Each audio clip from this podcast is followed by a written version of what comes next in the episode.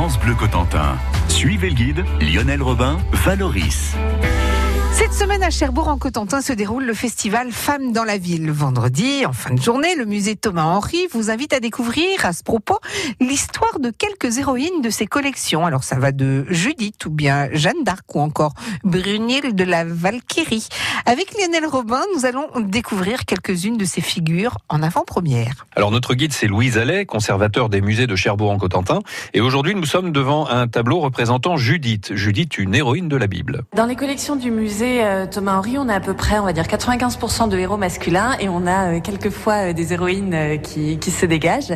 Et Judith est l'une d'elles. Dans l'Ancien Testament, on a quelques figures de, de femmes fortes qui émergent et que les peintres ont aimé représenter au fil du temps.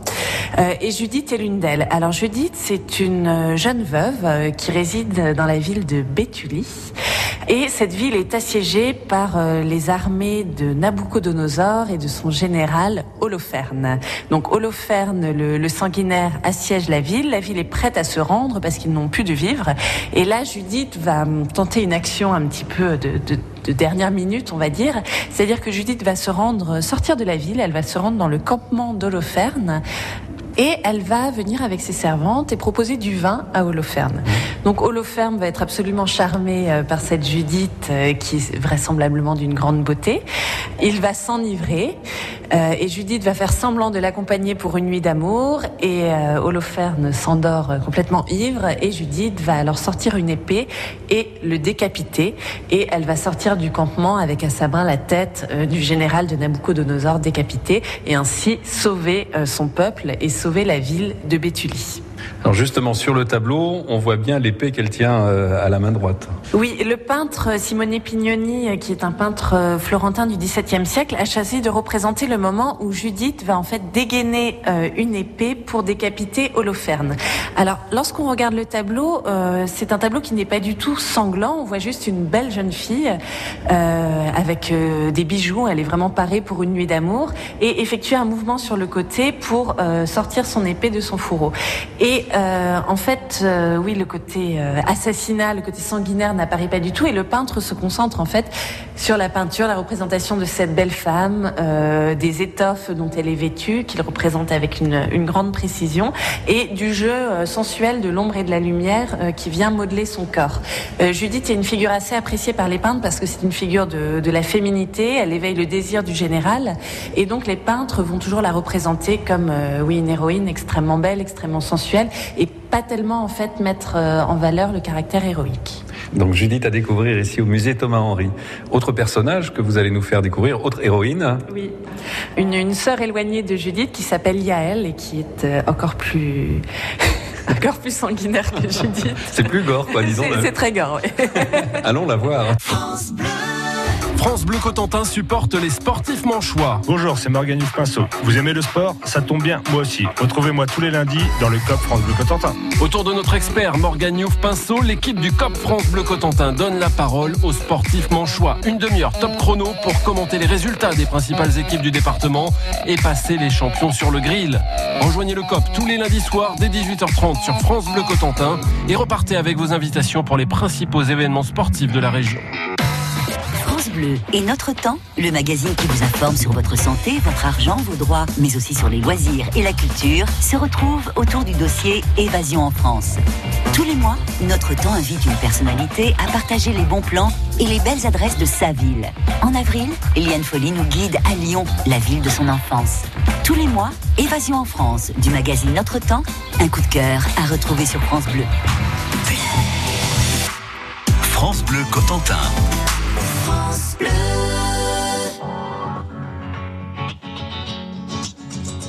Il faudrait être des dieux, il faudrait être fort, comme si mouiller des yeux, c'est pour ceux qui ont tort. Il faudrait danser et cacher sa douleur, être le dernier à pleurer, jamais montrer sa peur. Il faudrait être des rois, il faudrait faire le fier comme si baisser les bras, c'est pour celui qui perd. Il faudra cogner et puis bomber la torse, être le premier à crier plus fort.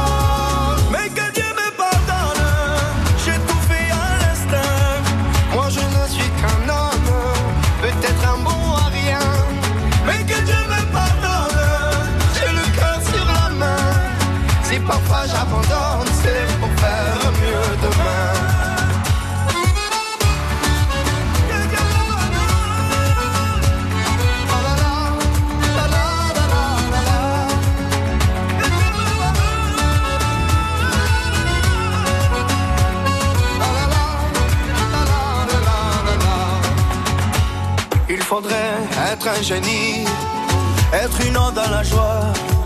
À chaque fois qu'on nous dit, et toi comment tu vas? Il faudrait pousser tous ceux autour de soi, être le premier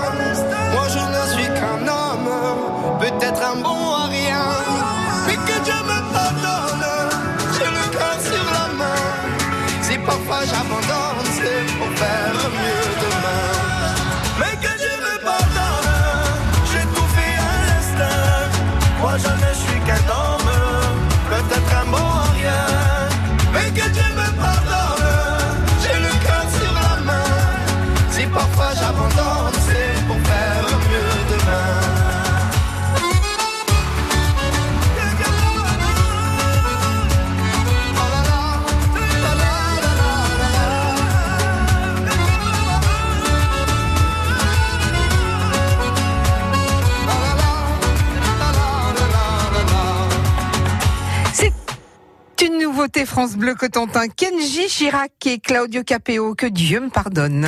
France Bleu Cotentin, on est fiers de notre patrimoine.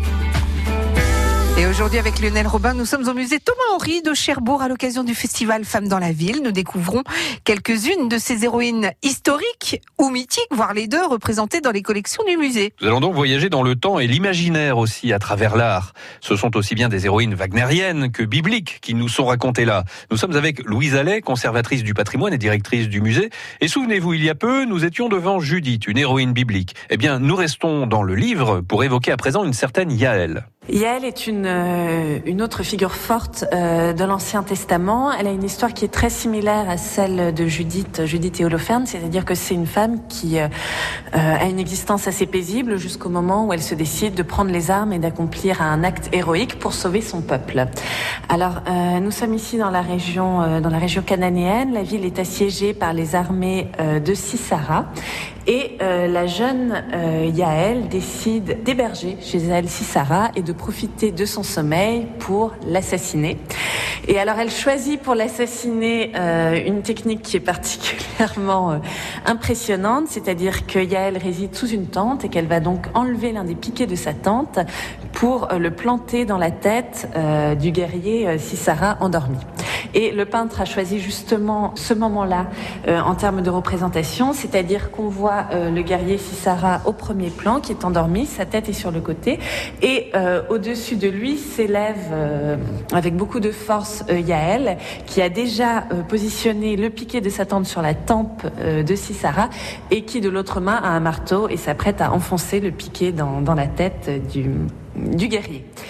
Alors euh, c'est un tableau où euh, on- n'a pas d'effusion de sang, on a une scène extrêmement violente, mais on est sur l'instant juste avant euh, la mort de Sisara. Et les peintres aiment vraiment travailler cette représentation de l'instant. Là, on est dans un tableau du XVIIe siècle, donc où on aime représenter les choses en train de se faire. Et donc c'est vraiment cette, espèce d'instant suspendu où le, pauvre général est, encore en train de dormir et ne, s'attend pas du tout à, sa fin tragique. Euh, donc voilà, le choix de l'instant est important. Lorsqu'on regarde Yaël, alors on s'aperçoit que c'est une figure extrêmement euh, virile, c'est-à-dire que le peintre a dégagé son dos qui constitue une part importante du tableau. Et si vous voulez, on, occulterait la tête de la femme, on pourrait croire qu'il s'agit d'un dos masculin. Le dos est extrêmement musculeux, euh, la lumière vient mettre en valeur encore les muscles, les bras sont complètement démesurés. Donc là, euh, certes, Yael est une femme, mais euh, le peintre a vraisemblablement pris pour modèle un modèle masculin en pleine action. Donc on s'aperçoit une fois de plus que la représentation du caractère héroïque de la femme passe toujours par la comparaison, au XVIIe siècle en tout cas, avec le modèle masculin. Louise Allais vous donne d'ailleurs rendez-vous vendredi à 18h30 au musée Thomas-Henry à Cherbourg pour une visite commentée et gratuite des héroïnes du musée. Mais cette visite, attention, est sur réservation au 02 33 23 39 33.